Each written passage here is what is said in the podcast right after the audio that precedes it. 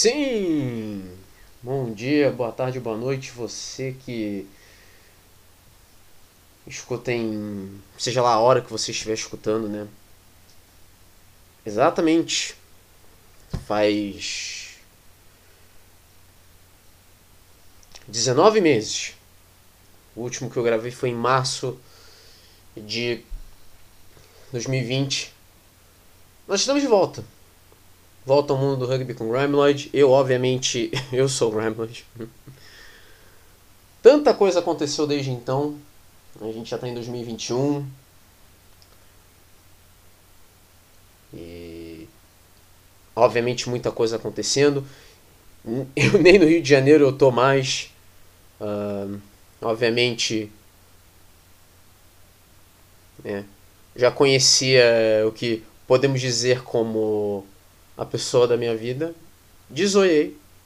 Oi, Esquimó, tudo hum. bem? Tudo bem, pessoal? Eu entendo uma parte do esporte, mas obviamente ele é o doutor. Hum.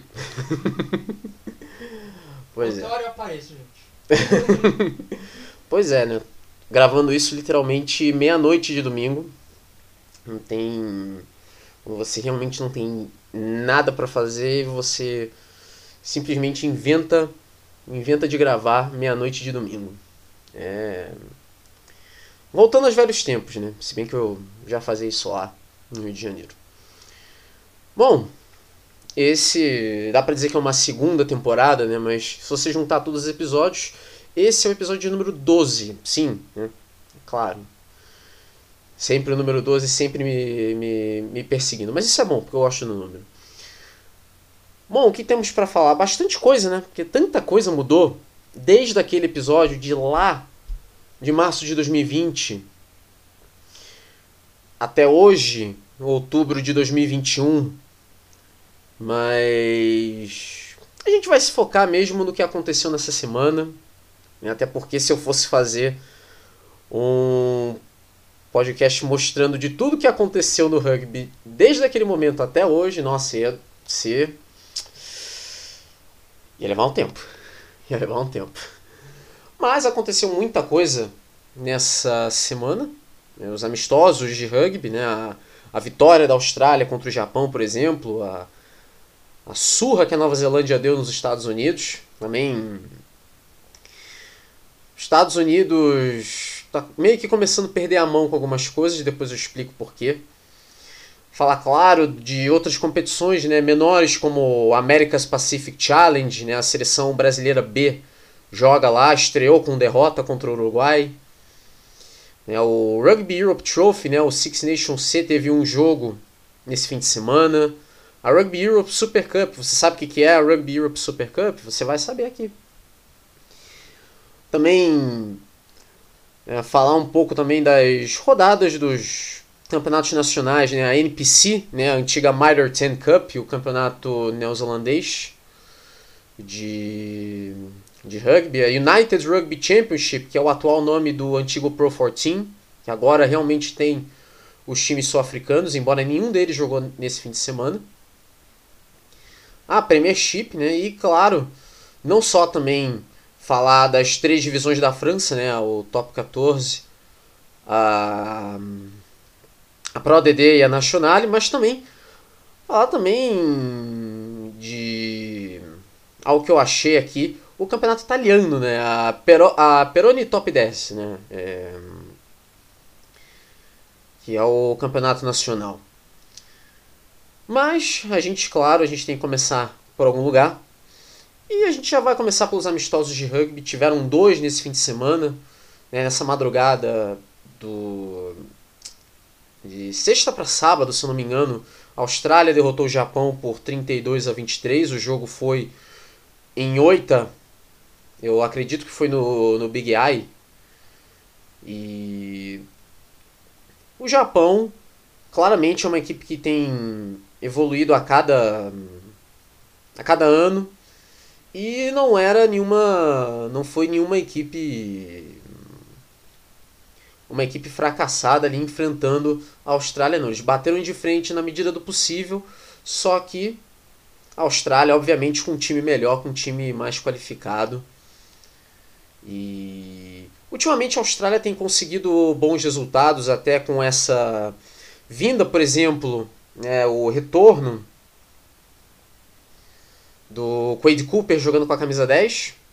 Um jogador que por muito tempo foi questionado, agora está obtendo uma boa sequência. Que dá para dizer que ele foi bem no Rugby Championship. Agora vai ter o, a Autumn Nations Cup a partir desse próximo fim de semana. A Austrália não joga nessa, nesse próximo fim de semana, mas ela começa jogando depois. E aí a gente vai continuar vendo o desenrolar dessa. dessa. Né, desse desenvolvimento da. Do, do Quade Cooper jogando com a seleção da Austrália. O James O'Connor é, começou do banco, né? E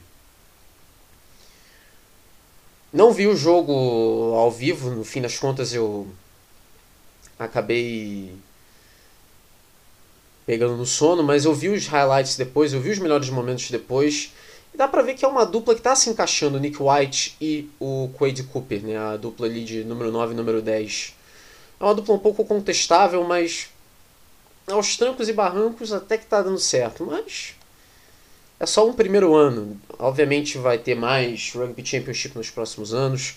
A Copa do Mundo em 2023 vai saber qual, vai ser os, o, qual vão ser os planos da Austrália até lá. A gente nunca sabe. Outro jogo foi na tarde de sábado, né, é, nos Estados Unidos. A seleção americana enfrentou a Nova Zelândia e foi uma surra, 104 a 14 para a Nova Zelândia. E aí tá, é uma coisa que eu não entendo. É claro que é sempre bom uma equipe mais fraca enfrentar equipes fortes, buscar enfrentar equipes fortes para evoluir. Porque não adianta você tentar evoluir enfrentando equipes de mesmo nível até piores. Você não evolui assim. Mas eu não tenho entendido os argumentos dos americanos de uns tempos para cá. É, como é que eu posso dizer? De uns tempos para cá, o argumento que se tem, né, não só do, dos especialistas, vulgos especialistas de rugby lá nos Estados Unidos, é de que por causa da Major League Rugby, o trabalho já está feito. Mas a gente sabe que não é assim. Sempre tem muito mais aqui evoluir. A seleção americana não tinha muitos de seus melhores jogadores. Alguns estão na Europa. E outros, até mesmo da Major League Rugby, não apareceram, não jogaram. Então era uma equipe bem modificada. Mas me chama a atenção, por exemplo, né, uma coisa é os argumentos dos especialistas ou vulgo especialistas de rugby. Outra coisa é o técnico da seleção americana, o Gary Gold, argumentar que, por exemplo, equipes como Chile e Uruguai não são realmente equipes tão evoluídas a esse ponto e que o único motivo pelo qual a seleção americana teria estagnado foi porque ela não tem jogado constantemente. Mas vamos lembrar aqui, né? O Chile não jogou tanto assim. O Uruguai também não. Né? É, obviamente, era uma coisa inimaginável. Não acho que ninguém ia botar a mão no fogo para que o, o Canadá que o Canadá seria eliminado e nem disputaria a Copa do Mundo em 2023, que o Chile iria tirar o Canadá nas eliminatórias. Mas isso aconteceu. O rugby canadense, por exemplo, tem despencado de produção há anos. E a vitória do Chile foi merecida. E no caso do Uruguai contra os Estados Unidos, a equipe do Uruguai é uma equipe que tem crescido a cada momento. Aquela vitória contra Fiji na Copa do Mundo de 2019 claramente mostra que não foi um acidente. E recentemente eles ganharam dos americanos na, nas eliminatórias e com isso o Uruguai vai para a Copa do Mundo, já está na Copa do Mundo, enquanto que o Chile vai enfrentar os Estados Unidos. Agora, eu acho bom a seleção americana ficar de olho, porque ninguém imaginava que o Chile fosse derrotar o Canadá, mas derrotou. Hum, não vou dizer aqui que o, o Chile é favorito, os Estados Unidos é favorito. Os Estados Unidos, na teoria, tem equipe mais forte. Mas na teoria o Canadá tinha equipe mais forte. E dá para notar que tem essa coisa de o princípio de dever cumprido, mas ao mesmo tempo uma mentalidade um pouco preguiçosa de que tipo, ah, espere daqui a 10 anos, a Major League Rugby vai vai melhorar mais ainda. Espere mais mais 10 anos. Aonde que eu já ouvi esse argumento, né? Com a Major League Soccer, por exemplo. Espere daqui a 10 anos. E daqui mais de 10 anos. E mais 10 anos. E por aí vai. Então eu acho assim. É, foi um amistoso importante para os Estados Unidos, mas ao mesmo tempo não. A seleção americana não botou seus melhores jogadores. E foi um amistoso, na teoria, até desnecessário. Foi uma surra que. digna de Namíbia na Copa do Mundo de 2003. E sem mencionar que eu vi um, um verificado no Twitter, eu só não vou lembrar o nome dele agora, um jornalista americano falando que é um grande progresso a seleção americana fazer dois trás na Nova Zelândia. Pensar nisso aqui por um momento. O primeiro try na seleção americana nesse jogo, a partida estava 59 a 0 para a Nova Zelândia. Olha, se isso realmente, se isso realmente é um progresso, olha, eu tô com medo do que vai vir pela frente. Então, é realmente importante que os Estados Unidos não se acomodem, não fiquem com essa mentalidade que eles sempre têm para os esportes cujos qual eles não são grande coisa. É bom ficarem de olho para que a Major League Rugby, por exemplo, não fique uma coisa como a Major League Soccer, por exemplo. Entenda como quiser. Bom, saindo dos amistosos, a gente vai falar aqui do America's Pacific Challenge. Que essa edição do America's Pacific Challenge não tem nenhum, nenhuma seleção do Pacífico. São seis seleções: Brasil A, Uruguai A, Chile A, Paraguai A, Argentina 15 e USA Selects. São equipes B. E nas outras edições, por exemplo, 2016 quem ganhou foi a Argentina, em 2017 também, em 2018 foi a Samoa. No caso, times B, no caso. Só são times B que participam, nunca são times principais.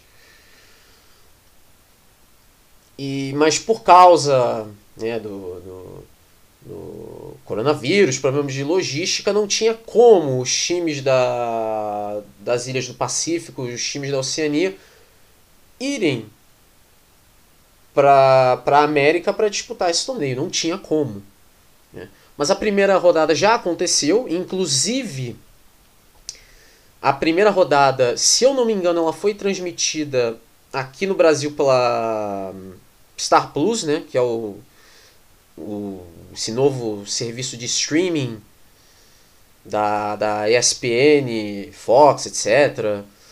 E inclusive lá foi transmitido a estreia do Brasil A. Né? A seleção B do Brasil enfrentou o time B do, do Uruguai. O primeiro tempo terminou 25 a 0 para o time B do, do, do Uruguai. E o jogo terminou 28 a 12 né, para os uruguaios.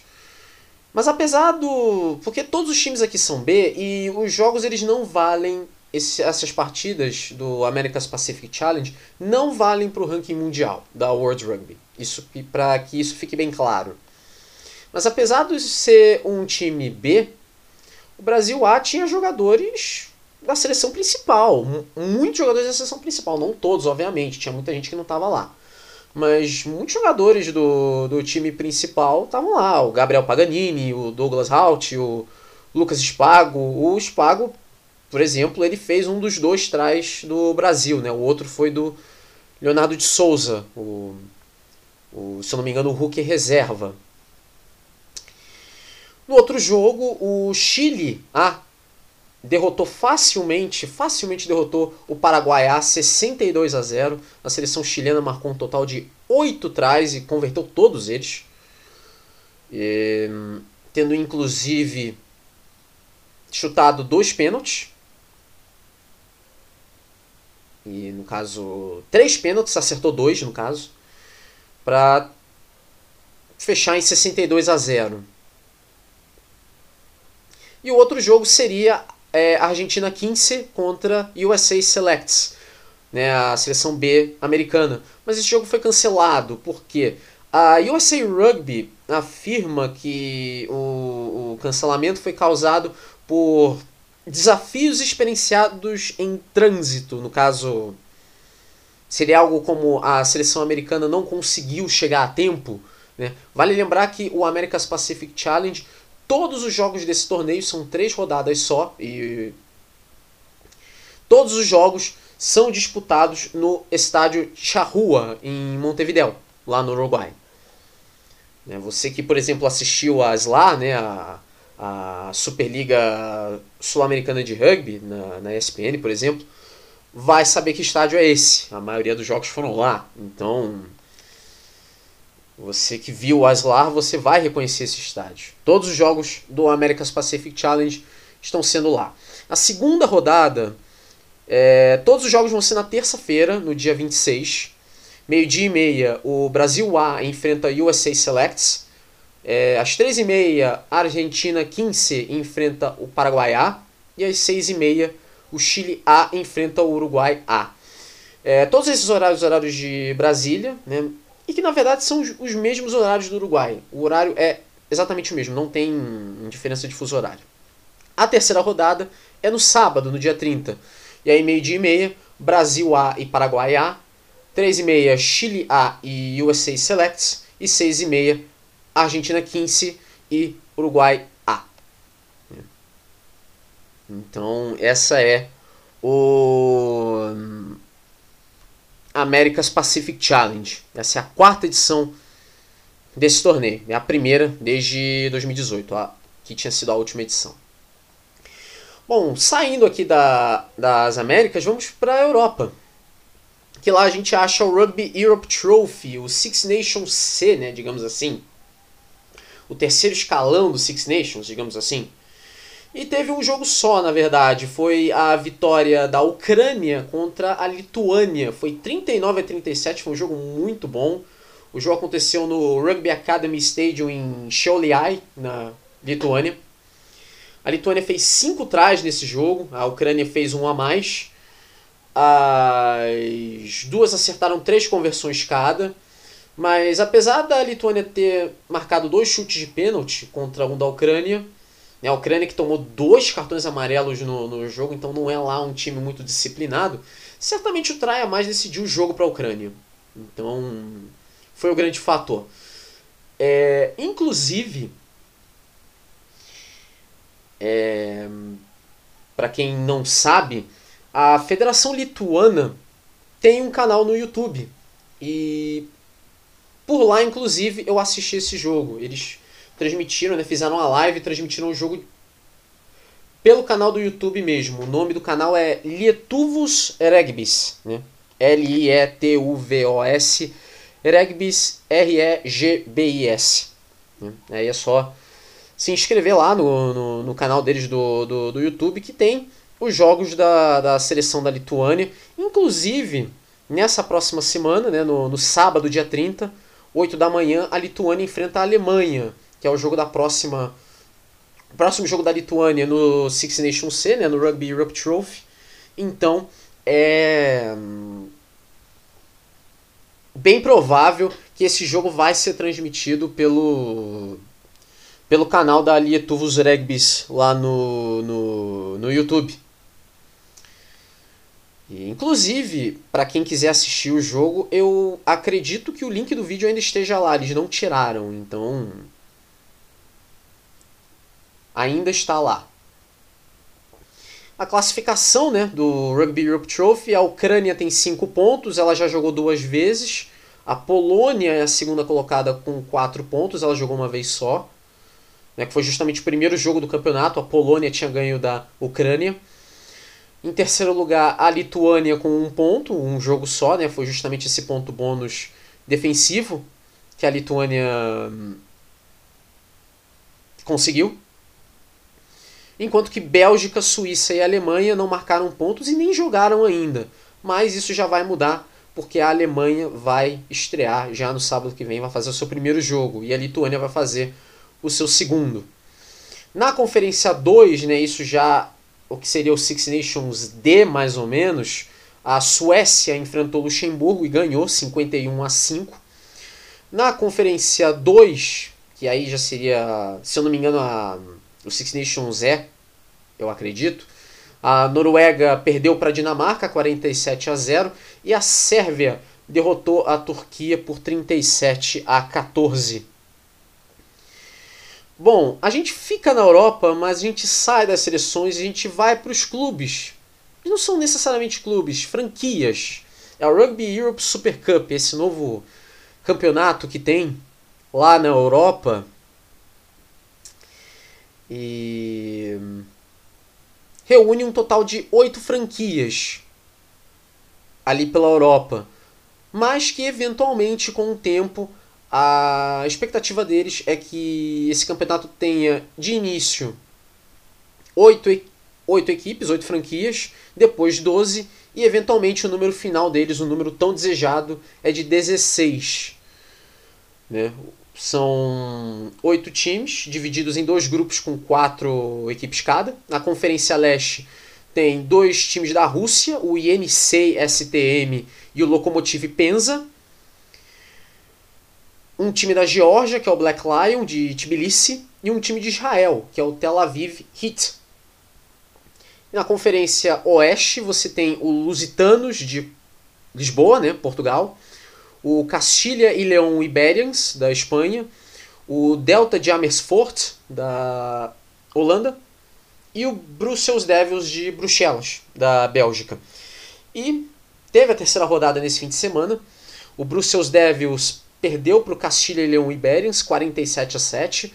O Lusitanos foi até a Holanda e derrotou o Delta de Amersfoort 50 a 7.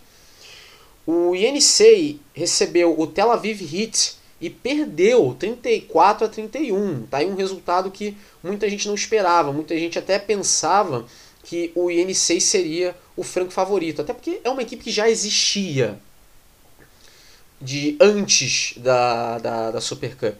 Mas o Tel Aviv Hits conseguiu sua primeira vitória no torneio. E o Lokomotiv Penza, da Rússia, é, recebeu o Black Lion da Geórgia e foi derrotado 27 a 11.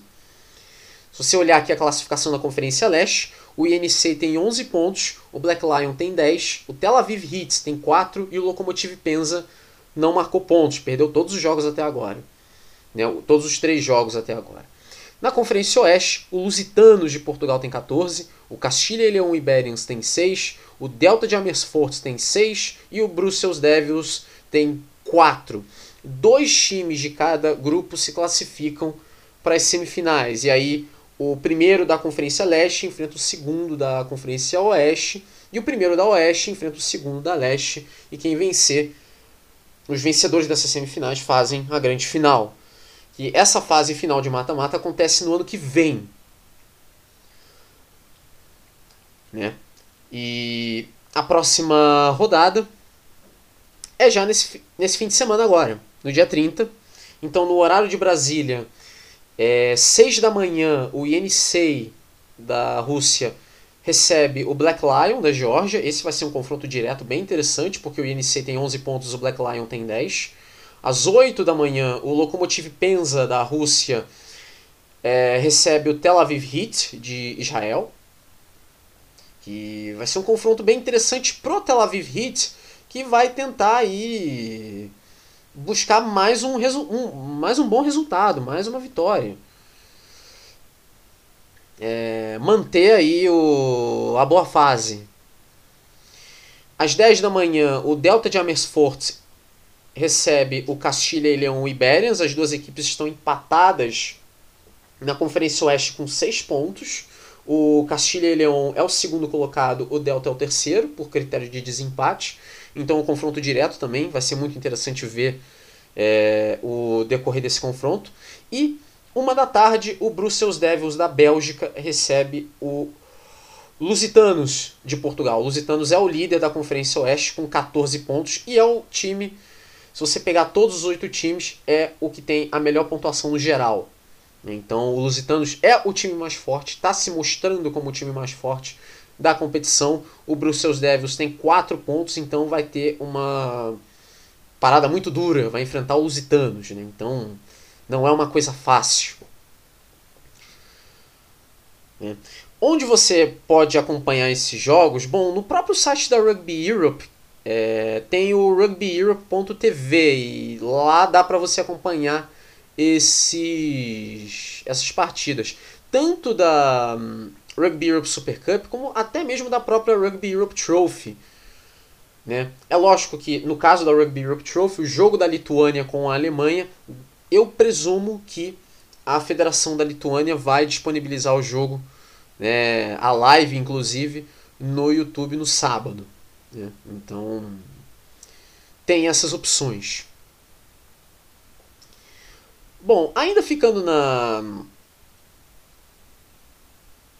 Europa, mas a gente vai para a Itália, a gente vai para o Peroni Top 10, que é o campeonato nacional. Porque aí você pensa, tá, mas e o, o Benetton, e o, o Zebre? Eles jogam o que hoje é a United Rugby Championship. Mas tem os outros times italianos e eles jogam o campeonato nacional, a antiga Eccellenza. Né? Muita gente vai reconhecer o campeonato por esse nome antigo. O atual campeão desse campeonato é o Rovigo. O Rovigo ganhou na temporada passada. Nessa semana agora tivemos a quinta rodada e foram cinco jogos, né? A Lazio recebeu o Moliano, o Moliano venceu o jogo, 30 a 25. O Petrarca Padova, que é o líder do campeonato, derrotou a Fiamme Ouro, 21 a 13. Né? Não teve não teve dúvidas de que o time da casa era o melhor time naquela partida. O Colorno derrotou o Calvissano, 21 a 16. O Citav Lions derrotou o Orovigo 30 a 19, o Orovigo o atual campeão, né? E o Valor Rugby Emília derrotou o Viadana por 38 a 6. Esse jogo né, foi realizado no domingo, os outros quatro foram realizados no sábado, mas esse foi realizado no domingo. A gente já está de madrugada, então dá para dizer que foi realizado ontem, né? Já são que aqui meia-noite e 40, então já dá para dizer que já dá para dizer que foi ontem. Eu sou chato com isso. uh, o jogo foi transmitido pelo canal da Federazione Italiana de Rugby, né, a FIR, no, no YouTube. Então, eles sempre transmitem um jogo por rodada. E o jogo que eles escolheram para transmitir foi justamente esse: a vitória do Valor Rugby Emília contra o o Viadana. Né? O grande destaque foi o Gonzalo Garcia, né? o asa, camisa 7 do Valor Rugby Emília. Ele marcou dois trás nesse jogo, ele foi eleito Man of the Match, inclusive. É, fez uma grande partida. Assim como o próprio time, o Viadana não teve a menor chance. E aí você olha a classificação aqui, o Petrarca é o líder do campeonato com 23 pontos, o Valor Rugby Emília tem 18, o Colorno tem 15, o Orovigo tem 14, o Orovigo tem um jogo a menos.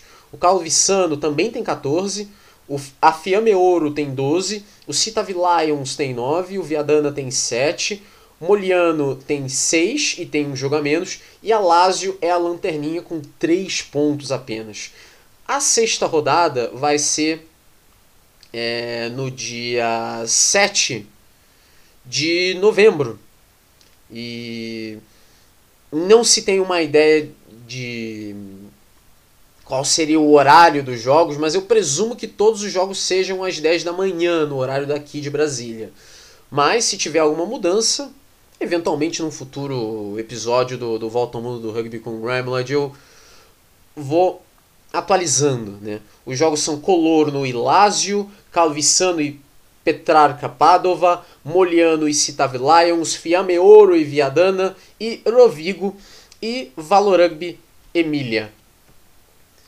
Bom, como eu sempre faço, né, se você com, é, acompanha o acompanhava o podcast no caso, deve saber que eu sempre divido ele em duas partes ou três partes para não ficar uma coisa muito longa de uma vez só.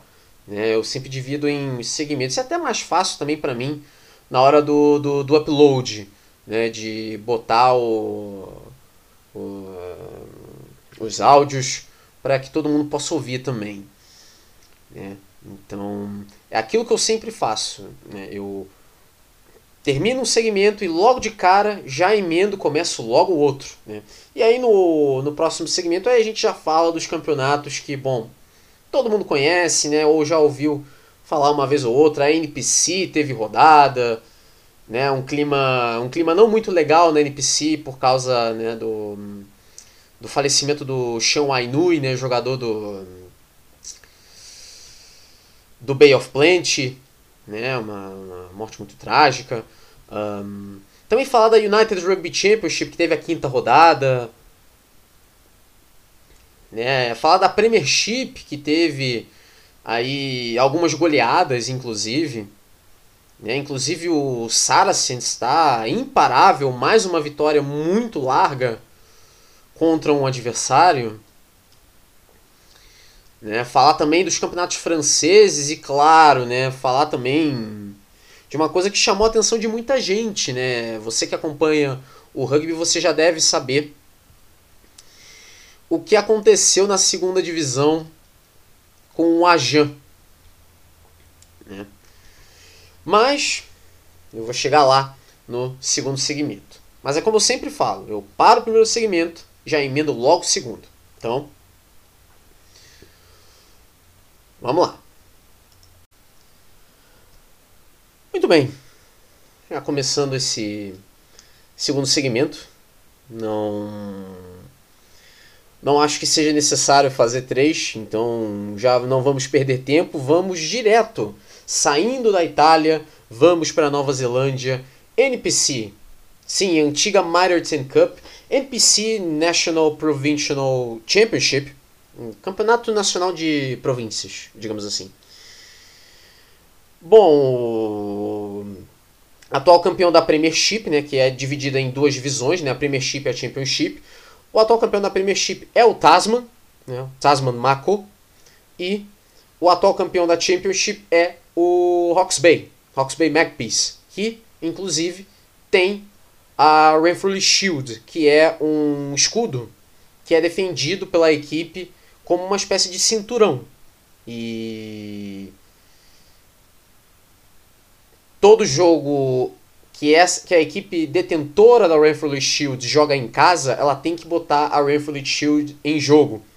E aí, se ela perder a partida, quem vencer fica com a Renfrew Shield. É bastante simples. Nessa semana, né, tivemos a semana 8, tivemos quatro jogos. Né, começou com o Otago derrotando Canterbury por 22 a 20, um jogo bem apertado lá no Forsyth Bar Stadium. Um jogo muito disputado. Uh, depois, Taranaki derrotou Manawatu por 47 a 35 no Inglewood Stadium. Um jogo também bem divertido. Muitos. Muitos tries, muitos. Muitos pontos. Né? Um, um jogo terrível para defesas. Né? 47 a 35. 82 pontos em um jogo só. Também tivemos Wellington e Southland, o jogo terminou 24 a 22. O jogo foi no Porirua Park. Esse jogo não é, não é um jogo oficial. É, a partir de um momento, sempre tem um jogo por rodada que não vale pontos. Depois eu explico o porquê. E claro, né, o main event né, da, da rodada, Hawks Bay defendeu a Renfrew Shield, se eu não me engano, pela última vez nessa temporada no McLean Park, né, jogando em casa, enfrentando o Waikato e derrotou o Waikato por 41 a 14. A Renfrew Shield fica com Hawks Bay de novo. Hawks Bay continua defendendo a Renfrew Shield, ela já tem a Renfrew Shield já há um certo tempo, desde, se eu não me engano, a temporada passada. Então, né? Sobre esse jogo, inclusive, eu cheguei a assistir esse jogo. Hawks Bay teve muita dificuldade no início. Eu achei por um momento que o Waikato iria ganhar esse jogo. Só que aí chegou o segundo tempo, Hawks Bay passou o carro, o Waikato abriu a porteira, o Waikato não teve a menor chance no segundo tempo. O segundo tempo foi uma partida totalmente diferente do primeiro tempo. É, Hawks Bay surgiu como uma nova equipe no segundo tempo, uma equipe bem mais revigorante, uma equipe bem mais intensa né? e marcou muitos pontos e ganhou de 41 a 14. Mas se você olhasse só pelo primeiro tempo, você poderia pensar, peraí, Hawks Bay vai perder a Renfrew Shield, mas não foi isso que aconteceu. O outro jogo né, seria Bay of Plenty e Northland. Esse jogo seria no Tauranga, do, é, Tauranga Domain. Né, quase que rolei minha língua aqui. Mas, claro, o jogo foi adiado. Né? Existe um clima muito pesado lá na Nova Zelândia, porque, como eu mencionei no final da, da primeira parte, né, o clima lá na NPC está muito pesado por causa do trágico falecimento do Sean Ainui, jogador, jovem jogador do Bay of Plenty, faleceu num acidente de carro. É... Uma morte muito trágica e muito dolorida, é, sentida por todos. E tanto Bay of Plenty quanto Northland é, não acharam apropriado jogar no dia do velório de Sean Wainui. Né? É, não é necessariamente um velório, mas é um. Uma, uma espécie de. Uma, um, um, um velório maori, digamos assim. Né? Existe um nome para isso. Mas seria no mesmo dia o jogo e eles acharam que hum, não é hum, não é apropriado. É uma coisa um pouco um pouco de mau gosto, então vamos adiar o jogo, né? Não existe nenhuma coisa de que o jogo foi cancelado, só dizem que o jogo foi adiado. Pode ser que o jogo seja adiado para um outro dia, mas pode ser que não. Né? Então, né? se for cancelado, vai ficar em 0 a 0 mas é claro que isso é o menos de, de importante. Né? E claro, muitas homenagens foram feitas ao Sean Ainui, né? um minuto de silêncio em vários jogos, um minuto de silêncio mesmo, né? todo mundo prestando as suas homenagens ao, ao Sean Ainui. Foi uma morte muito sentida e uma pena, um jogador tão jovem, né? É isso, um clima muito pesado nessa semana lá na NPC. Se você olhar aqui a classificação, né, a Premiership, no caso, você tem Hawks Bay com 31 pontos, Wellington 23, Waikato tem 21, Tasman tem 20, Canterbury tem 19, Bay of Plenty 15 e Auckland 8. Hawks Bay, Wellington, Waikato e Canterbury jogaram sete vezes. Tasman jogou seis vezes e Bay of Plenty jogou cinco. Auckland jogou duas vezes. Mas por que, que Auckland jogou só duas vezes? Calma que eu vou chegar lá. Na Championship, Taranaki tem 33 pontos, Manawatu tem 21, Otago tem 15, Northland tem 8, North Harbour tem 6, Southland tem 4 e o Counties Manukau tem 2 pontos. Taranaki e Manawatu tem 7 jogos, Otago e Northland 6, North Harbour e Counties Manukau tem 2 jogos e Southland tem 5. Né? E é aquilo. Por que, que Auckland, North Harbour e Counties Manukau tem dois jogos apenas? Porque essas três equipes elas são de Auckland, todas essas três, Auckland, North Harbour e Counties Manukau. Lá em Auckland, o protocolo, o procedimento em relação à Covid, ao, ao coronavírus, ele está muito mais puxado e com isso as equipes não estão podendo sair de Auckland. Isso quer dizer que essas três equipes não jogam mais nessa temporada por causa desses protocolos. Existe uma possibilidade dessas três equipes jogarem um pequeno torneio entre elas mesmas, né? É... A... É... O argumento que se diz, a conversa que se diz é de que não vai haver rebaixamento, porque vale lembrar, a Premiership é a primeira divisão, os quatro primeiros colocados, né, depois de 10 semanas, vão para a semifinal, e aí lá tem a semifinal e final. O quinto e o sexto colocado ficam na primeira divisão e o sétimo é automaticamente rebaixado. Lá na, na Championship, por outro lado, são a segunda divisão, também são sete times, os quatro primeiros vão para a semifinal e aí semifinal, final, o vencedor da final sobe para a Premiership. Né?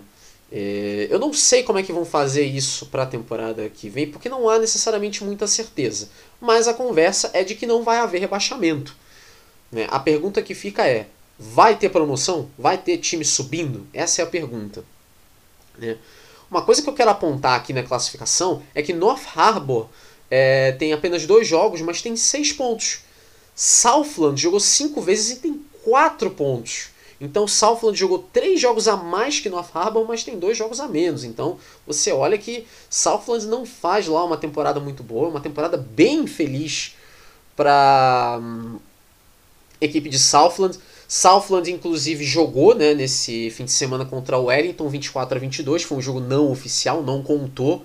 E mesmo se contasse, seria mais uma derrota para Southland que realmente não faz uma temporada lá muito legal. Na semana 9, que é justamente essa semana agora, tem dois jogos na sexta-feira, é, tudo no horário de Brasília. Às 3 e 5 da manhã, Canterbury enfrenta Tasman. Esse jogo é no Orange Fury Stadium. Às 10 e 5 da noite, Otago enfrenta Wellington no Forsyth Bar Stadium. Esse jogo não é oficial. No sábado, no dia 30, são três jogos. Meia-noite e 35, Bay of Plenty e Waikato, no Tauranga Domain. Também no dia 30, 3 e 5 da manhã, Manawatu e Hawke's Bay, no Central Energy Trust Arena. E às 10 e 5 da noite de sábado, né, 30 de outubro, Southland enfrenta Northland no Rugby Park. Né? Esses são os cinco jogos da semana 9, que é a penúltima semana. Que aí depois vai ter a semana 10. A semana 10 é a última antes da fase de mata-mata, a, a fase de semifinal e final né, as finais no caso, a final da, da Premiership e da Championship. Que aí nos próximos episódios do Volta ao Mundo do Rugby com Graham Lloyd eu vou falando mais sobre isso. Ok? Então a gente sai da Nova Zelândia e a gente volta para a Europa. A gente fala do United Rugby Championship. Sim, é a antiga Pro 14. Né? O atual campeão da Pro 14, inclusive, é o Leinster. Mas entre a Pro 14 e a atual temporada da United Rugby Championship, teve a Pro 14 Rainbow Cup, que quem ganhou foi o Benetton. A diferença da Rainbow Cup para o Pro 14 é que tinha os times sul-africanos também. E agora o United, o United Rugby Championship é um campeonato do nível do Pro 14, da maneira como o Pro 14 era jogado, mas com quatro times sul-africanos, né? O Sharks, os Stormers, o hum, Lions e o Bulls. Né? São quatro equipes. As quatro que disputavam Super Rugby, por exemplo. Né? Tanto é que o Super Rugby hoje é de uma maneira totalmente diferente. Isso, claro, a gente vai falando mais nos próximos episódios. Tivemos a quinta rodada nessa semana. Né? Foram seis jogos. Os sul-africanos não jogaram. É os jogos dos sul-africanos dessa rodada vão ser para mais tarde. Pode até ser que seja no ano que vem, mas não tem nenhuma data confirmada ainda. Os jogos dessa semana a gente teve o Glasgow Warriors recebendo o Leinster no Scottstown Stadium, 15 a 31, né? Então 15 para o Glasgow Warriors, 31 para o Leinster. O Leinster é o líder do campeonato, né? A gente vai falar da classificação daqui a pouco. O Scarlets derrotou o Benetton por 34 a 28 no Parque Scarlets. E deixa eu falar uma coisa desse jogo. Foi um jogo muito divertido, eu pude acompanhar essa partida. O que era até curioso, porque não era a partida que eu estava pensando em acompanhar. Eu estava para procurar o jogo do Northampton contra o Worcester na Premiership. Daqui a pouco eu falo da Premiership. Só que o link que eu cliquei na hora de assistir esse jogo me deu o link de Scarlett Benetton. Só que no fim das contas foi uma foi a melhor coisa que podia ter acontecido. O jogo foi muito bom, foi bem movimentado.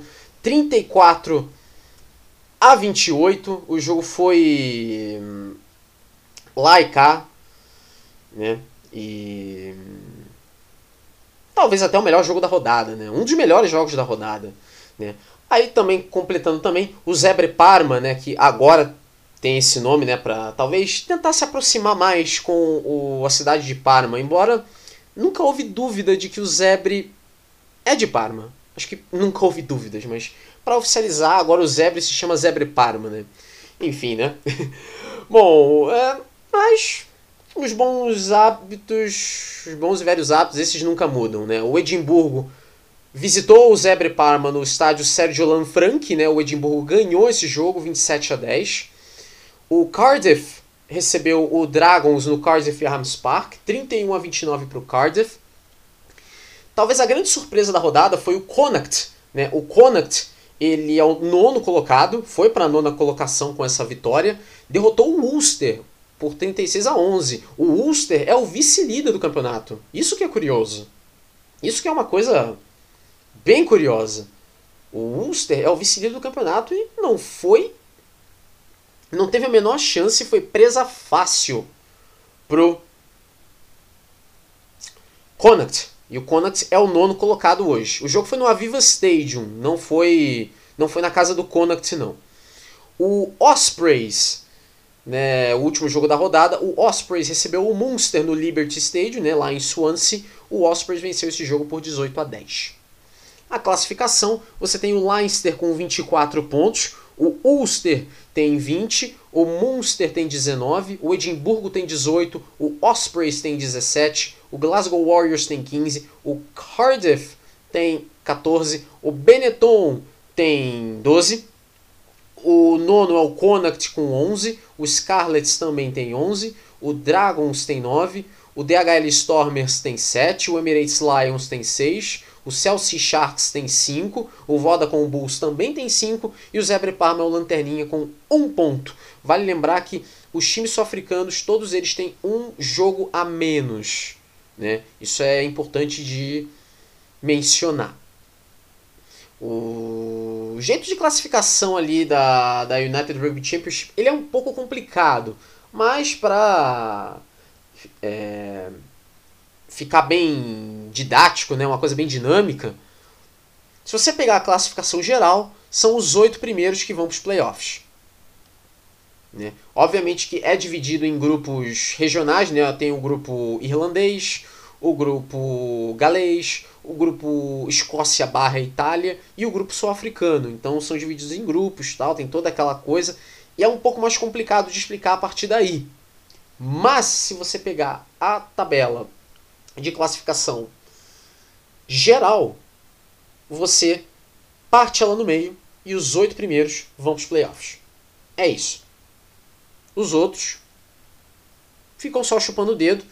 Né? Existe também a possibilidade de gente de fora do top 8 ir para competições é, europeias, incluindo os times sul-africanos. Sim, os times sul-africanos vão poder jogar eventualmente a Challenge Cup, a Champions Cup. É, resta saber o que, que, vai acontecer. O Stormers, por exemplo, ele é o líder da chave sul-africana, ele é o primeiro colocado da chave sul-africana. Então, com este resultado, se acabasse hoje, o Stormers iria para um campeonato europeu, que até onde eu me lembro, se eu não me engano, é a Challenge Cup. Mas o Stormers seria o único time da África do Sul nessa situação. Né? Mas é claro, os times sul-africanos têm um jogo a menos, eles não jogaram nesse fim de semana, eles vão voltar na próxima rodada. A próxima rodada é só no mês que vem, por causa da Autumn Nations Cup, que vai atrapalhar muito é, Escócia, Irlanda, País de Gales, Itália, África do Sul. Então, para não atrapalhar, para ficar uma coisa mais tranquila, para todo mundo. Então, é...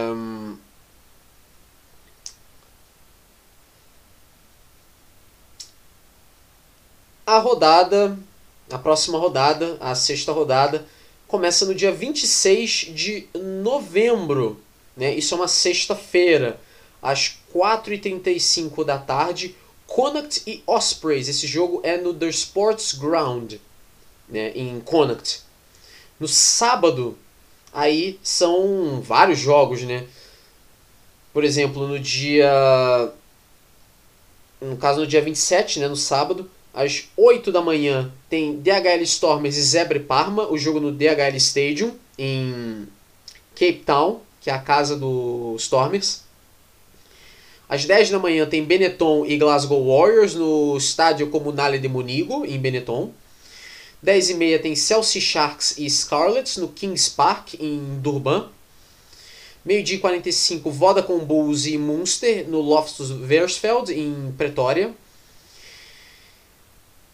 Às 2h15 tem Dragons e Edimburgo no Rodney Parade, em Gales, né, em Newport. E às 5 da tarde tem Leicester e Ulster, o jogo na RDS Arena em uh, Dublin, e no domingo, o, no, no dia 28, às 9 da manhã, o Emirates Lions recebe o Cardiff. Esse jogo é no Emirates Airlines Park em Johannesburgo.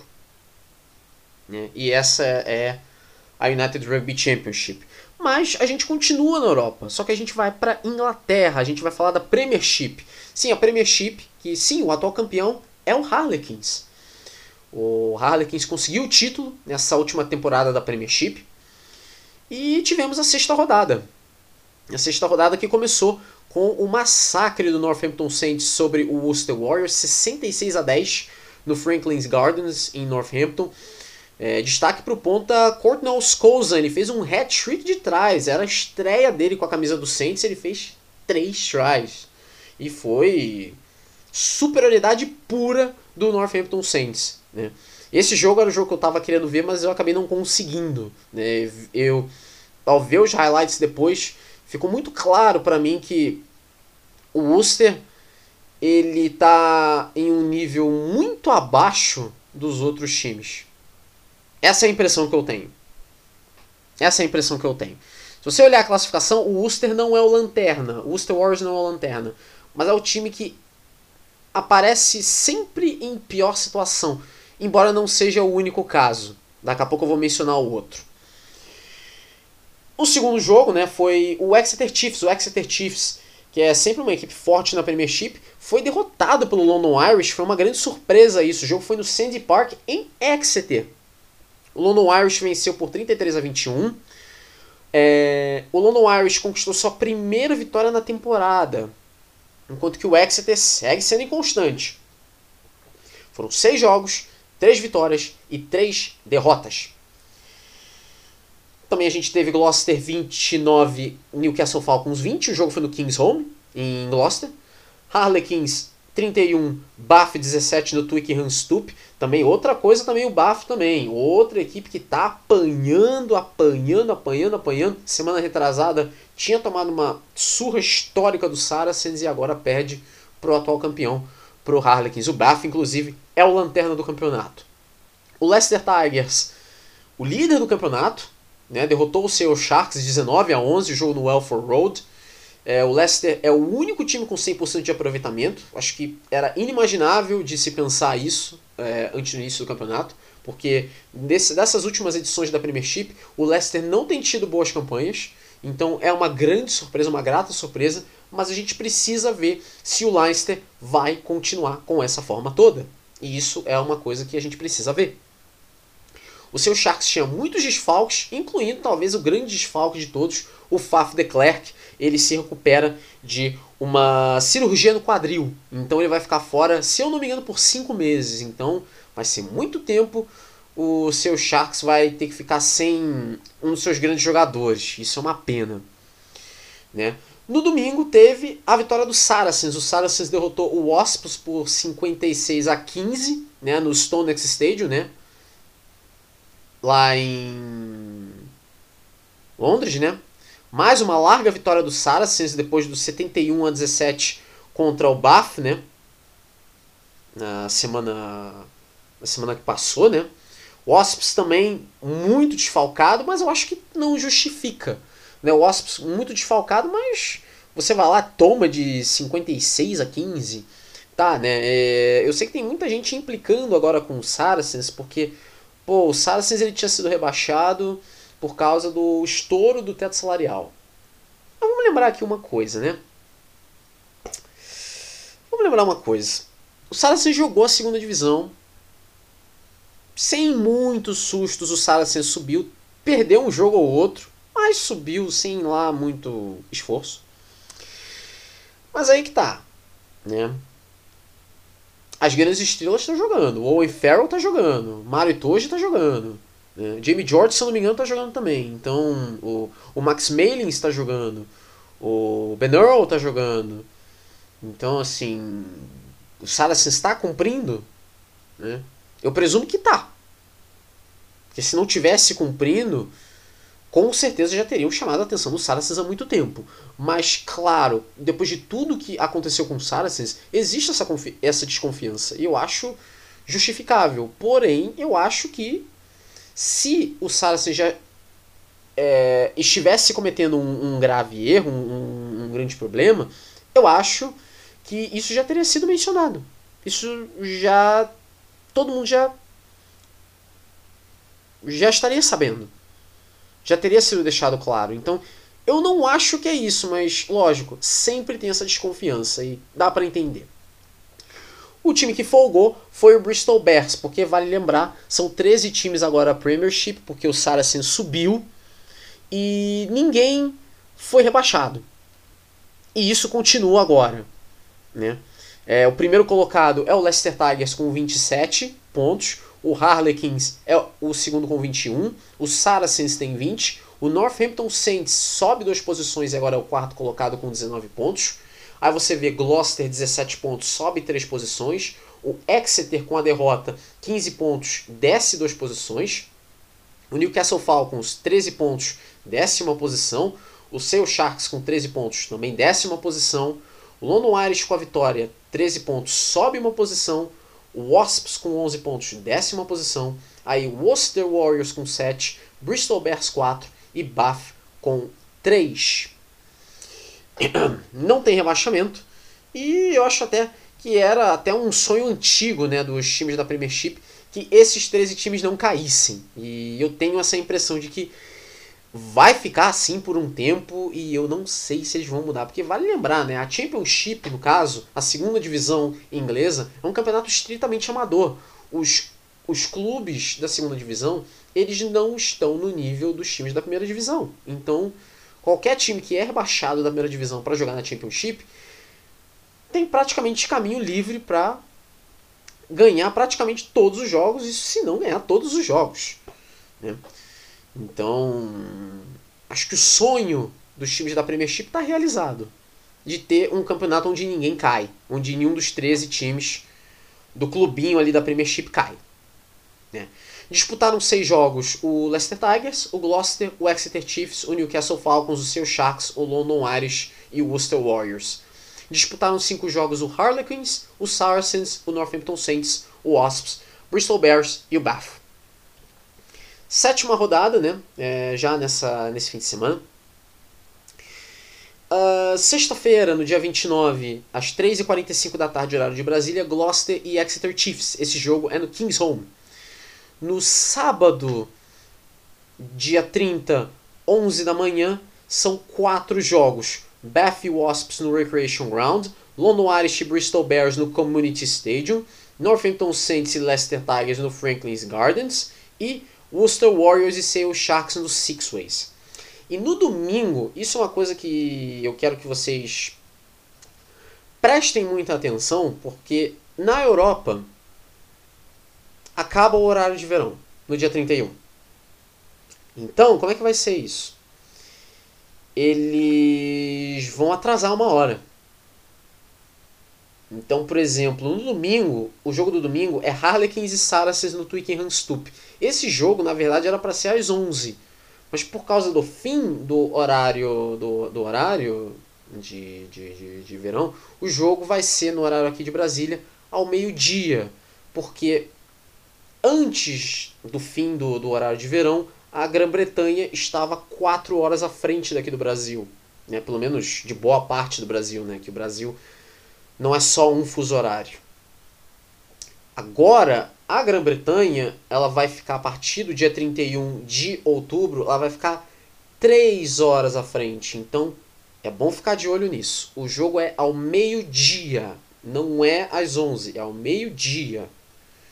Então, fiquem de olho. Né? E Mas é lógico, né? O site da Premiership, eu já vou logo avisando, o site da Premiership, ele não é lá muito amigável em relação a aos horários, porque por exemplo, o site da URC, né, United Rugby Championship, ele bota os horários de Brasília, então eu sei exatamente o horário que é, eu não preciso fazer conta. O site da, da Federação Francesa, que tem a, a Pro, a Pro DD, a, o Top 14, os jogos estão no horário da França, então eu já faço automaticamente a conta. O problema é que da, o site da Premiership, os horários nunca são os mesmos. Então, se eu for em um. Por exemplo, no meu celular, eu vou no site da, da Premiership. E os horários são os horários é, Greenwich Mean Time, né, que seria automaticamente 3 horas à frente. Mas se for no computador, por exemplo, vai ser um outro tipo de zona de horário. Então, tipo, eu tenho que calcular. Peraí, qual que é o horário então? É um pouco bagunçado, mas os horários, né, vão ser esses. É, não tem como errar, na verdade. Né? É, só falta eu errar e passar uma senhora de uma vergonha. Mas isso, suponho que isso não vai rolar. Mas só são três jogos que são televisionados tá? É, Gloucester e Exeter Chiefs na sexta-feira, 13h45, dia 29. Northampton Saints e Leicester Tigers no sábado, 11 da manhã. E no domingo, Harlequins e Saracens, meio-dia. É, esses jogos você pode acompanhar na Star Plus, se não me engano.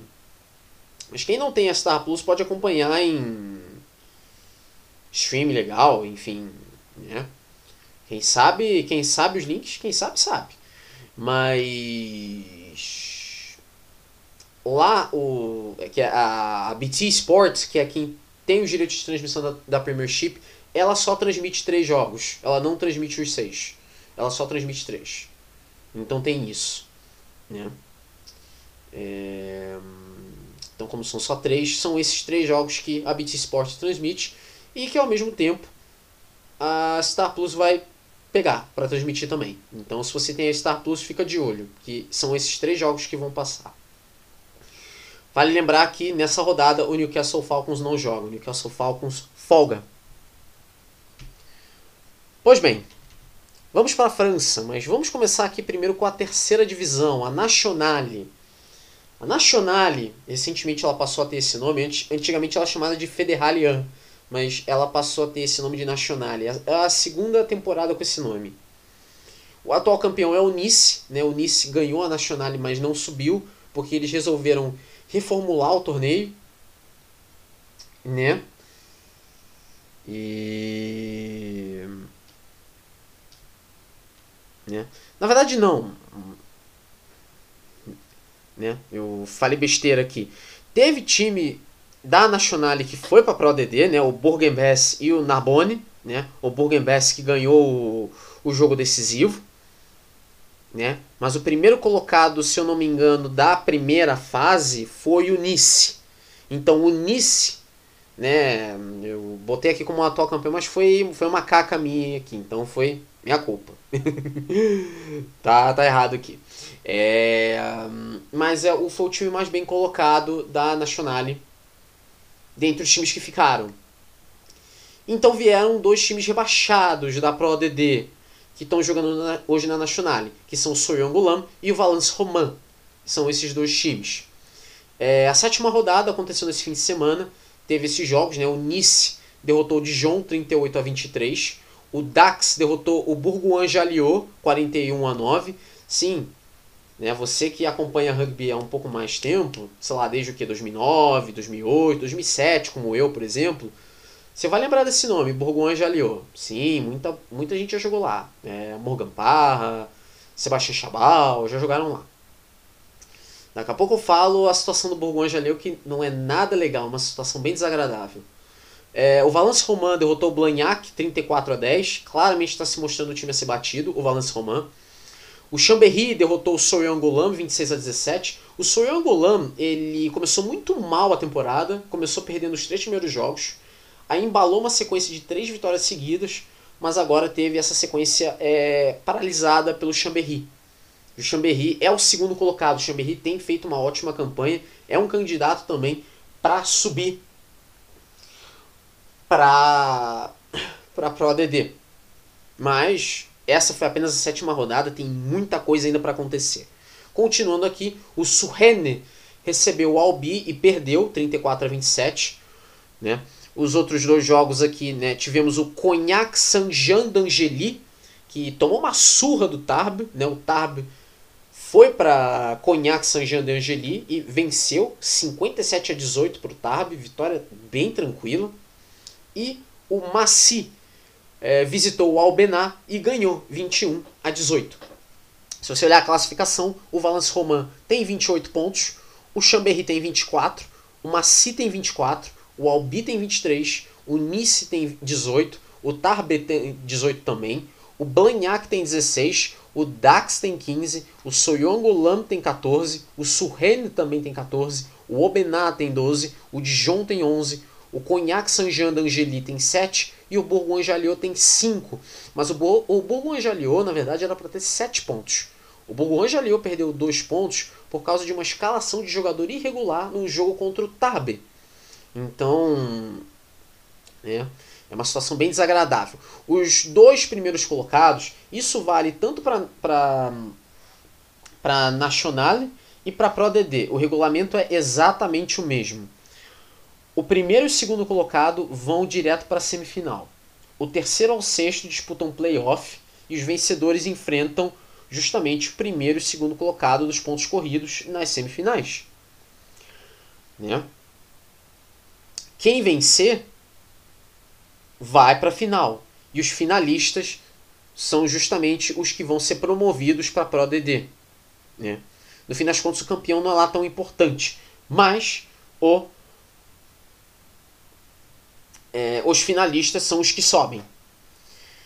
Né, do sétimo ao décimo segundo ficam na Nationale e o décimo terceiro e o décimo quarto são rebaixados para Nationale D.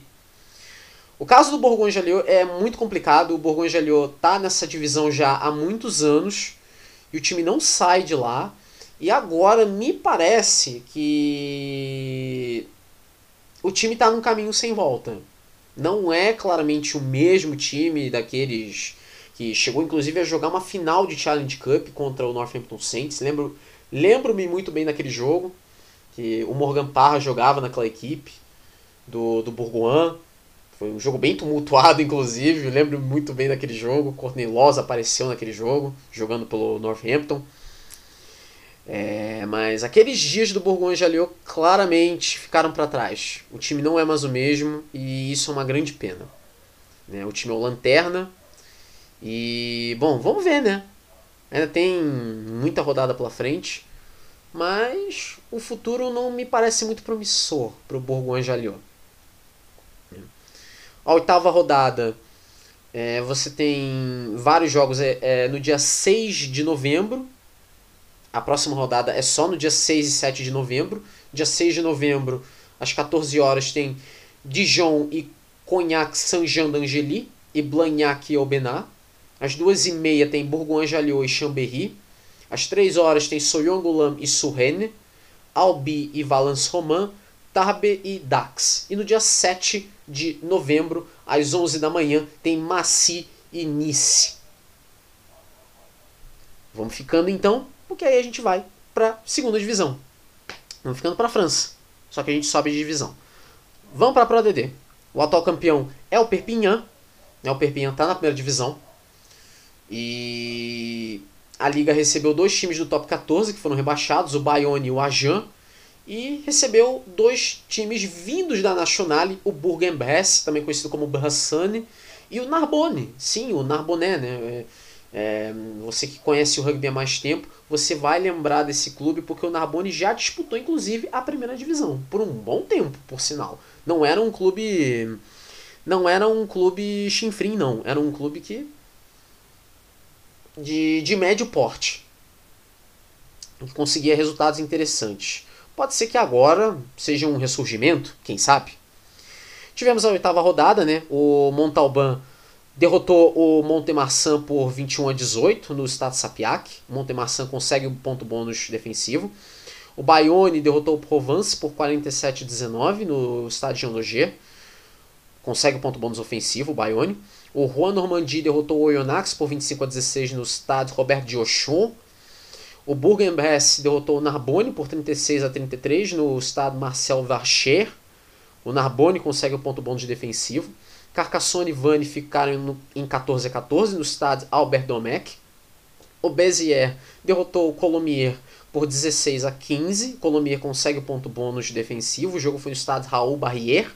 E o Nevers e o Grenoble ficaram no empate 21 a 21. O jogo no estádio Pré-Fleury. É, esse jogo eu assisti. Né, e jogo muito hum, equilibrado e acabou ficando no empate. É, não ficou muito claro. É, não acho que uma equipe mereceu vencer mais do que a outra. Acho que o resultado ia acabar sendo esse mesmo. Então 21 a 21 terminou por assim mesmo. Mas é claro, a grande história é o que todo mundo está falando, todo mundo do rugby está falando, ou pelo menos falou uma vez, é a vitória do Ajan. O Ajan derrotou o Orilac por 25 a 21 lá no estado da Mandi, em Ajan. Essa foi a primeira vitória do Ajan desde fevereiro de 2020. Fevereiro de 2020. Eu parei, eu, eu parei de fazer o podcast, a última vez que eu fiz foi em março de 2020. Há 19 meses a última vitória deles tinha sido há 20 meses. E não só isso, foi a primeira vitória do Ajan no Stade Armandi desde outubro de 2019 e a primeira vitória desde a mudança do logo. Que o Ajan mudou o seu logo e essa é a primeira vitória com este logo. Pois é, né? Sim, eu encontrei essas curiosidades com o James Harrington, né, que é um jornalista britânico que mora na França. Ele é muito bom. Ele tem um perfil no no Twitter. Eu recomendo que você tem, que, se você tem Twitter, eu recomendo que você siga ele. Que ele é muito bom. Ele tem inclusive uma coluna é, num site que ele fala do top 14 e é sempre muito bom. É um must read. É, ele é muito bom. Então, mas a Jan e o Rilac, sensacional. No final do jogo, a torcida invadiu o campo, comemorou com os jogadores do Ajan, inacreditável. Inacreditável. Fizeram até meme com isso, pelo amor de Deus. que cenas! Cenas que vimos no estádio Armandi. Sensacional. Sensacional. É. Um grande momento. Sem dúvida nenhuma. Mas ficou, ficou meio feio para o Rilac. O Rilac conseguiu o ponto bônus defensivo mas ficou feio. Ficou feio pro Rilac. Eu até cheguei a brincar né, com a minha namorada. Eu falei: olha, depois dessa eu acho que o Rilac tem que ser rebaixado. Porque como é que você perde para uma equipe que não ganha há quase dois anos? Né? O Ajan está em uma total queda livre. Ele tem tudo aí para cair para a terceira divisão. Acabou de cair para a segunda divisão. Tem tudo para cair para a Nacional. Parece estar num caminho sem volta e conseguiram perder. Né? É inacreditável, é inacreditável. É. Mas, de qualquer jeito, é uma grande vitória pro Ajan para tentar levantar a moral do pessoal, porque a moral do Ajan tá destroçada. Né? O Ajan não tem moral. então é bom, né? Pra levantar a moral do pessoal. Se você olhar a classificação, o Montemarçan tem 29 pontos, o Bayonne tem 29 também, o Bayonne sobe duas posições, o Colomier tem 28, é, décima posição, o Montalban tem 25, sobe uma posição, o Oyonnax tem 24, desce duas posições, o Bezier tem 22, sobe duas posições, o Nevers tem 21, décima posição, o Aurillac tem 18, sobe uma posição, o Provence tem 18 pontos e desce duas posições. O Grenoble tem 17. O Juan Normandie tem 17. O Bourg-en-Bresse tem 12, sobe duas posições. O Carcassonne tem 12. O Narbonne tem 12, desce duas posições. E ali na zona de rebaixamento, o Vannes tem 9 e o Ajan tem 8. É de se notar também que o Vannes que era um clube que tinha disputado para subir na temporada passada, agora é o vice-lanterna, faz uma temporada medíocre o Vani, então é bom ficar de olho, é bom o Vani ficar de olho para também não despencar aí também, né? Mas é claro, tem muito campeonato ainda para acontecer, então é. Mas é bom já ficar alerta, que nunca se sabe. A nona rodada, né, já acontece já nesse fim de semana. Dia 28, quinta-feira, às 3h45, tem Montemarçan e Nevers, no estado Gui Boniface. É, no dia 29, né, na sexta-feira, às 2h30, são seis jogos. Montalban e Rouen Normandie no estado de Sapiac. Narbonne e Bayonne no Parc des Sports et de l'Amitié. Oyonnax e Béziers no estado Charles-Mathon. Vannes e Bourg-en-Bresse no estado de La Rabine, Carcassonne e Agen no estado de Albert Domecq e Aurillac e Provence no estado de Jean Alric. Às 3h45 tem Grenoble e Colomiers no estado des Alpes. É, esse, e esses dois jogos, Montemarçan e Nevers na quinta-feira às 3h45 e Grenoble e Colomiers às 3h45 de sexta-feira, esses dois jogos vão ser transmitidos pelo canal Plus Sports da França. Então, quem for procurar em site aí de, de stream legal que tem por nome de canal, vá no canal Plus Sports, que é lá que é onde os jogos são transmitidos. Esses dois jogos vão ser transmitidos, então fiquem de olho. Né? Daqui a pouco eu falo uma outra coisa também que tem muita gente que está precisando ouvir isso, mas não agora. Eu vou falar do top 14 primeiro. Top 14, né? O atual campeão é o Toulouse e dois clubes vindos da Pro ADD foram o Perpignan e o Biarritz. Inclusive a maneira como o Biarritz subiu, inclusive, um jogo histórico contra o Bayonne. Quem viu, quem viu aquele jogo viu. Quem viu, viu. Quem não viu, eu só lamento, porque perderam um dos melhores jogos da história de rugby. O jogo foi para os pênaltis. Né? Hum, para as cobranças de, de, de, chute de pênalti, de, de drop goal. Tipo, é, é inacreditável. Mas foi um jogo histórico. Foi um jogo histórico, isso que eu posso te dizer. Enfim, oitava rodada, né? O Bordeaux Begley derrotou o Perpignan 39 a 13, o jogo no Stade Chaban, é, Jacques Chaban-Delmas. O Estado francês derrotou o Lyon ou por 23 a 18 no estádio Jamboan. O Lyon conseguiu o ponto bônus de defensivo. O Biarritz derrotou o Brive 37 a 9 no Parque des Esportes da Aguilera. O Clermont derrotou o Section Paloise, o Pô, né, por 42 a 20 no Parque dos Esportes Marcel Michelin. O Racing 92 perdeu em casa para o Montpellier 32 a 21 no na Paris La France Arena. Eu não esperava isso. Foi a segunda vez em 13 jogos entre Racing e Montpellier em Paris que o time anfitrião perdeu. E eu não esperava isso. O Racing claramente é um time melhor. O Montpellier é um time que era um caco até um tempo atrás e agora está tentando se reerguer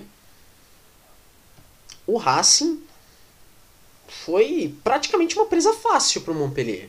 Não foi necessariamente um jogo fácil para o Montpellier, mas não foi aqui, aquela dificuldade não. O Racing, alguma coisa aconteceu com o Racing no sábado, porque alguma coisa aconteceu, alguma coisa de errado aconteceu. O que a gente não sabe. Falando em pane mental, o Toulouse derrotou o Castrillo por 41 a 0. O jogo foi no estádio Ernest Valon. Eu vi esse jogo.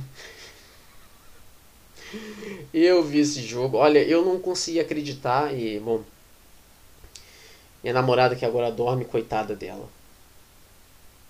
Eu olho para ela e lembro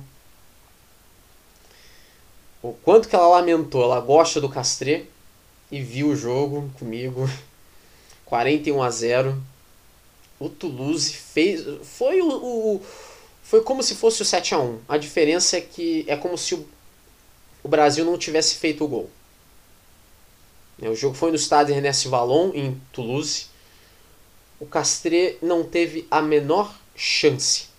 Né? Eles botaram o, o Rory Cockett e o Urda Pieta, né? como uma dupla de 9 e 10, que era uma dupla boa. Né? Deixaram o Santiago Arata na reserva, botaram o Rory Cockett para começar. Só que nada deu certo pro Castré. Não é que a dupla de 9 e 10 deu errado. Tudo deu errado. Tudo deu errado. Foi inacreditável. Foi inacreditável. E eu acho que alguma coisa vai ter que ser feita aí no Castré. O Castré ainda está no top 6, mas tem que se prestar atenção. Porque coisas assim não podem continuar acontecendo. E não é a primeira vez que o Castré ele perde um pouco da noção nessa temporada. Essa não foi a primeira vez. E claro, né, o jogo desse domingo, o La Rochelle derrotou o Toulon por 39 a 6 no estado Marcel de Flandre. Eu vi esse jogo, é, pude acompanhar que claramente tivemos uma mudança de áreas, né? uma mudança de. uma metamorfose de fases. Porque no início do campeonato, você que acompanha o top 14 desde o início da temporada, você vai lembrar que o La Rochelle começou muito mal a temporada e o Ronald O'Gara, o técnico do, do La Rochelle, aquele mesmo, Ronald O'Gara, aquele mesmo, ficou com a cabeça prêmio. Muita gente pensou que o Ronald O'Gara talvez não fosse ficar, havia uma possibilidade de que, de que o time talvez estivesse ficando rachado, o Ronald Guerra não tivesse controle sobre a equipe. Mas está mostrando que não era bem isso não, foi só um azar. E agora o La Rochelle está ganhando jogos e inclusive está no top 6, né? É o quinto colocado. Já o Toulon, o Toulon não começou mal a temporada, mas agora o Toulon está horrível. Inclusive, fala-se inclusive, né, que a comissão técnica, né, nada está dando certo lá no no Toulon.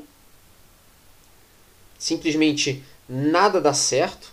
O time tem perdido jogos já há algum tempo.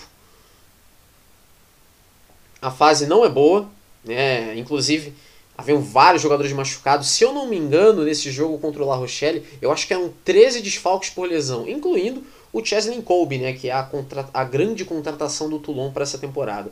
O técnico do Toulon é o Patrice Colazo.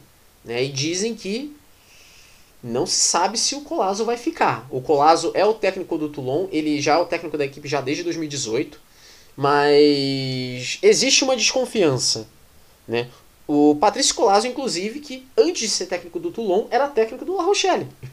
Né? Olha que coincidência. Né? Coinc várias coincidências nesse jogo de domingo. Nesse jogo de ontem entre La Rochelle e Toulon. Se você olhar a classificação, o Toulouse tem 31 pontos, o Bordeaux tem 28, o Lyon ou tem 22, o Racing 92 tem 20, o La Rochelle tem 20 e sobe duas posições, o Castres tem 19, décima posição, o Clermont tem 18 e sobe 3 posições, então foi uma grande vitória, foi um grande negócio essa vitória do Clermont. O Montpellier tem 18 e sobe uma posição. O Brive tem 16 e despenca 3 posições. O Brive estava no top 6, não está mais. O Estado francês, 16 pontos, sobe 2 posições. O Section Paloise, 14 pontos, desce 3 posições, também despenca na tabela. O Biarritz, com a vitória, vai para 13 pontos e sai da lanterna. O Toulon é o 13º colocado, com 12 pontos e desce duas posições. E o Perpignan é o lanterna com 10 pontos e décima posição. Como é que é, é o sistema de classificação aqui? O primeiro e o segundo colocado vão para a semifinal direto. Do terceiro ao sexto disputam um playoff. Os vencedores enfrentam o primeiro e o segundo colocado do da fase de pontos corridos. Os vencedores fazem a final e quem vencer é campeão. O sistema de rebaixamento é diferente da segunda e terceira divisões, porque o 13 terceiro colocado é, desculpa, o 14 quarto colocado, o Lanterna, ele é rebaixado direto para a Pro DD. O 13 terceiro, ele disputa uma repescagem contra o vice-campeão da Pro DD. Ou seja, a Pro DD vai ter aquele torneiozinho, né, o é, a fase de repescagem. Os vencedores enfrentam os semifinalistas na semifinal. Quem vencer faz a final. O vencedor, o campeão da, da, da Pro DD, sobe direto. E o vice enfrenta o vice-lanterna da do top 14. Hoje, esse vice-lanterna é o Toulon. E já há uma certa preocupação. Né? Não era para o Toulon estar tá aí embaixo. E o Toulon está aí embaixo. Então é bom eles abrirem o olho. Nona rodada. Né? Dia 30, no sábado, são quatro jogos às 10 da manhã. Toulon e Biarritz, no estado Maior. Castrei e Brive, no estado Pierre Fabre. Section Paloise, estado francês, no estado do Rameau. Perpignan e La Rochelle, no estado Aimé Giral. Meio-dia, Montpellier e Lyon ou no GGL Stadium. 4 e 5 da tarde, Bordeaux-Begley e Clermont, no estado Jacques Chaban-Delmas. E no dia 31, já com o horário de verão encerrado, às 5 e 5 da tarde, Racing 92 e Toulouse, na Paris La Défense Arena. Todos os jogos são no canal Plus, não é no canal Plus Sport, é no canal Plus. Pode ser que a programação mude lá e pode ser que eles deem uma mudada. Se eles derem uma mudada, eu dou uma atualização, dou uma compartilhada nos posts lá no, no, no Twitter, que eu sempre fico por lá, então fiquem de olho. E outra coisa também, né? É, o que eu queria dizer, um apelo para a ESPN, né? Porque até onde eu sei, a ESPN da, é, latino-americana, a ESPN argentina, ela transmite o Top 14. Até onde eu sei, ninguém aqui no Brasil transmite o Top 14. É claramente o melhor campeonato de clubes é, de rugby e ninguém aqui no Brasil faz alguma coisa. Né? O, a ESPN, que na teoria é o canal do rugby, não fez nada até agora e não tem os direitos de transmissão e me parece que não está interessada em buscar. Ah, mas né?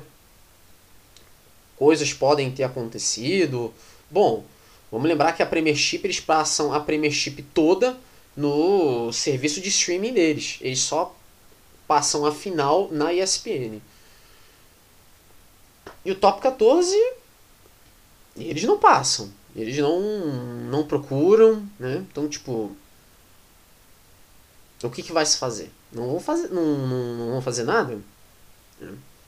Porque a última vez que eu me lembro do Brasil ter transmitido um canal de televisão brasileiro ter transmitido o Top 14 foi o Band Esporte. E isso faz muitos e muitos e muitos e muitos anos. Isso faz muito tempo. Então, eu acho que é interessante pensar em isso e ver o que, que podem fazer, né? Porque, pelo amor de Deus, é o melhor campeonato que tem e a única opção é assistir por streaming legal mesmo. Ah, porque, ah, porque streaming, sei lá o que. Mas ninguém faz nada. Então, problema não, o problema não, o problema não é meu. O problema não é de você que procura assistir por streaming, né? As ação deles que simplesmente não enxergam isso. Bom, enfim. Mudando de assunto aqui, falando da Autumn Nations Cup, que ela já começa já nessa semana que vem já, sábado, dia 30, tem dois jogos, Escócia e Tonga às 10h30 da manhã no Murray Field e 1h15 da tarde, País de Gales e Nova Zelândia no Principality Stadium, né, o Millennium Stadium. É, até onde eu sei, a ESPN tem os direitos de transmissão, então eu presumo que ela vai passar os dois jogos. Né? É, geralmente o próprio Antônio Martoni ele costuma informar isso no Twitter, no Instagram, então procurem seguir ele nas redes sociais que ele vai saber informar isso melhor. Ok? É isso, gente, acabou. Nossa, senti falta de fazer isso. Eu não vou mentir para vocês, uma coisa que me motivou a fazer esse episódio foi justamente o Ajan. O Ajan levou. o Ajan levou 20 meses para ganhar um jogo. E eu levei 19 meses para fazer, um fazer um podcast. Era aquela preguiça, né? Aquela coisa, eu vou fazer depois, eu vou fazer depois, eu vou fazer depois. Até que chegou no momento que eu falei, não, eu vou parar com isso, vou parar com isso, eu vou fazer e acabou. então, é. também agradeço também é, as muitas pessoas que sempre gostaram do podcast, é, sempre falavam comigo e me mandavam mensagem. É, muitos até falando, poxa, sinto falta no podcast e tal. E eu sempre procurei fa falar, olha, eu não prometo nada, eu quero voltar. Mas eu não prometo nada, porque eu não, eu não, só, eu não quero ser aquela pessoa que, ó, eu prometo que eu vou voltar e no fim das contas aí leva cinco anos para voltar e não volta. Então eu sempre falei, não prometo nada. Né? Mas isso do Ajan, eu falei, não, não, não, não, não. Tá decidido, eu vou fazer e acabou. Bom. um, nossa. Bom, então o próximo episódio vai ser na semana que vem, né? É isso. Eu sou o Grimeloid. Eu acho que eu não esqueci de nada. eu acho que eu não esqueci de nada, eu lembrei de tudo. E. Bom. Até a próxima. Até semana que vem.